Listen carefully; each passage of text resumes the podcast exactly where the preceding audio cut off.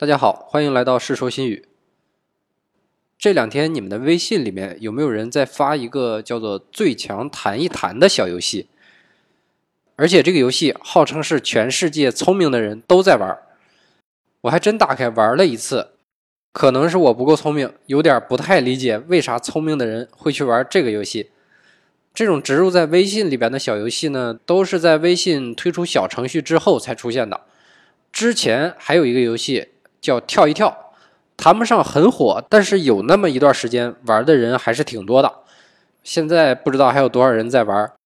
感觉这次的这个弹一弹和那个性质差不多，都是消磨时间的好手。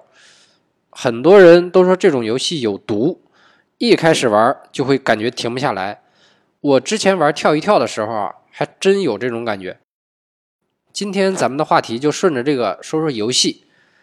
我呢，一直对游戏这个东西是很感兴趣的，但是可能是缺少游戏天赋，从小就爱玩，但是呢，一直玩不好。要这么说的话，可能还真就是因为笨。游戏这么多年的变化，其实还是挺大的。回想一下，咱们小时候爱玩啥呢？那肯定是小霸王其乐无穷啊。说到小霸王，其实它的游戏也是分阶段的。最初的时候呢，还只能玩一些像超级玛丽啊、坦克大战、什么马戏团、小蜜蜂这种简单操作的游戏。后来呢，就有了我认为更高级一点的，比如什么双截龙啊、热血足球、快打旋风这种需要通过组合按键来释放技能的游戏。小时候最大的乐趣，可能就是放假的时候能和邻居的孩子，或者说家里的亲戚的孩子一起打游戏了。玩这东西，我跟你说，也就是家长不让，要不然真能一玩玩一天，颇有现在网瘾少年的风采哈。但是小霸王对我们的吸引力并没有持续很长时间，在这之后就有了更有挑战的游戏了。但是呢，这个东西就不是在家里玩的了，有一个固定的玩游戏的地方叫游戏厅。这地方当时对我们这种爱玩游戏的人来说，那简直就是天堂啊！当然只是这么一个形容，游戏厅里边那个环境那是真差。当年的游戏厅和现在的电玩城那可不是一个级别的。当年都是在小房子里边，灯光昏暗，烟雾缭绕，满屋子都是骂脏话的人，俩人挨着都得喊着说话，要不然都听不见对方说的是啥。就是在这种情况下，花一块钱买六个币，只要能坐到那玩，就这些艰苦的条件啊，都能克服。那时候街机的年代也产生了很多的经典游戏，比如说拳皇、三国战记、街霸，这些都是当年游戏厅里边的主咖。不管是画面还是说游戏的复杂程度，那都甩了小霸王好几条街。所以理论上从那个时候开始，玩游戏就已经进入了拼操作的一个年代了。那时候呢，要是碰见一个玩的好的人，光站在后边看都能看半天。而且看着精彩操作的时候呢，还会忍不住夸人家几句：“我操，真牛逼！”放到现在的话，这不就是当年的游戏主播吗？前面这些都是发生在上世纪九十年代的事儿了，听着好像很久远了，是吧？其实也就是二十几年前。到了九十年代末期，也就是快到两千年的时候，咱们就又有新玩具了。这地方比游戏厅更吸引人。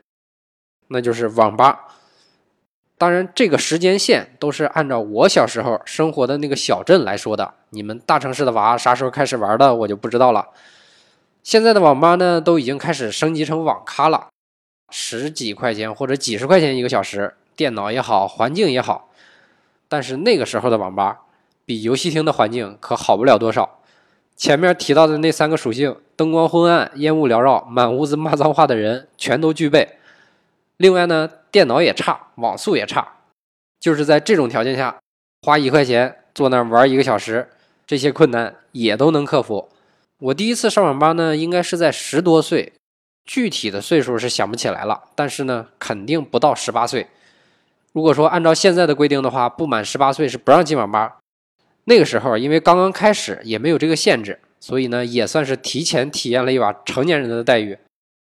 说到这儿呢，我就想多说一下，十八这个数其实挺有意思的，在咱们这儿有很多东西都和十八有关，比如说《十八层地狱》《降龙十八掌》，还有一些特别的电影要十八岁才能看。不过这个不在今天的话题讨论范围之内啊。说点有意思的东西，就是前面说的那两个十八呢，其实和阴阳都是有关系的。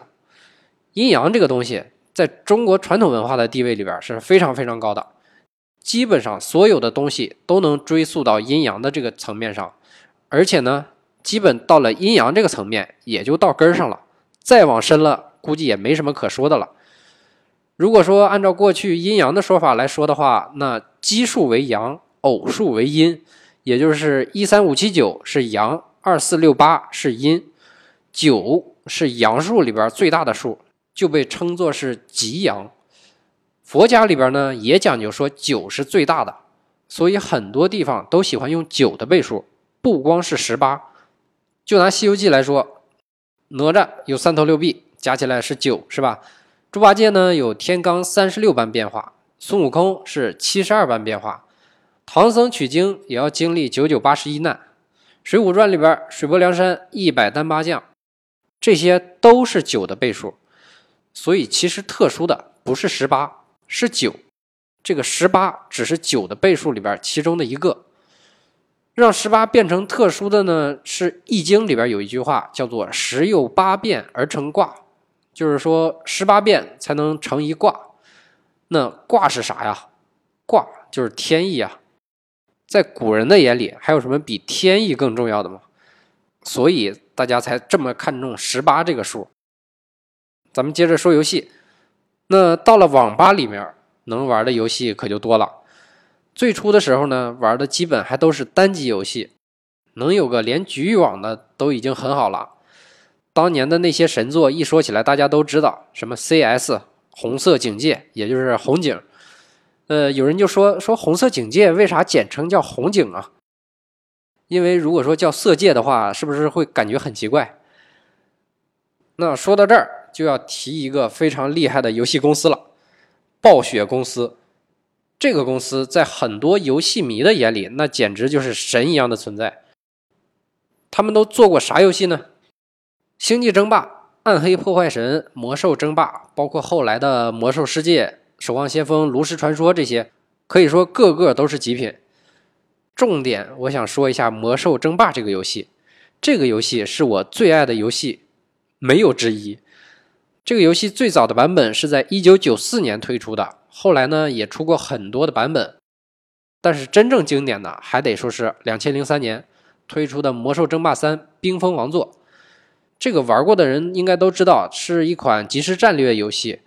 为啥说它经典呢？原因有几个。第一，这个游戏到现在为止，暴雪还在做更新，而且呢，这个游戏的比赛也常年都有，已经十五年了。